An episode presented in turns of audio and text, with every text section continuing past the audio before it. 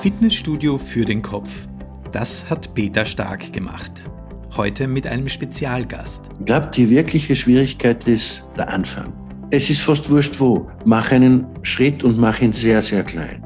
Mach einen sehr kleinen Schritt, aber den jeden Tag. Ich kann mich immer entscheiden, wie ich die Dinge sehen will. Es sind unsere Emotionen, unsere Urteile, die die Auswirkungen dessen, was da draußen ist, in unser Leben ziehen. Und wenn wir jetzt versuchen, wirklich gute Menschen zu sein, Menschen zu sein, das, was mhm. in uns ist, das Besondere, die Liebenswürdigkeit, die Hilfsbereitschaft, die Großzügigkeit, wenn wir das pflegen, dann kann es nicht schief gehen.